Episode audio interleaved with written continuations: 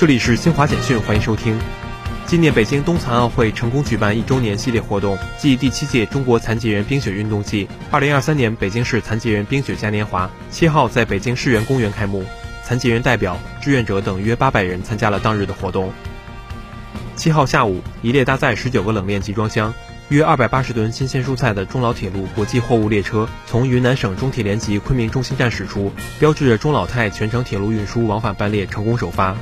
土耳其灾难和应急管理署七号晚发布消息说，土耳其南部靠近叙利亚边境地区六号发生的强烈地震已导致该国五千四百三十四人死亡，三万一千七百七十七人受伤。中国驻土耳其大使馆向新华社记者确认，目前暂无中国公民在地震中伤亡的报告。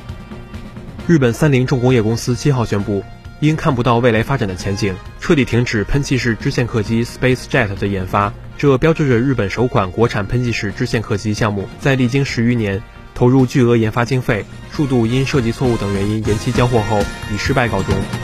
以上由新华社记者为您报道。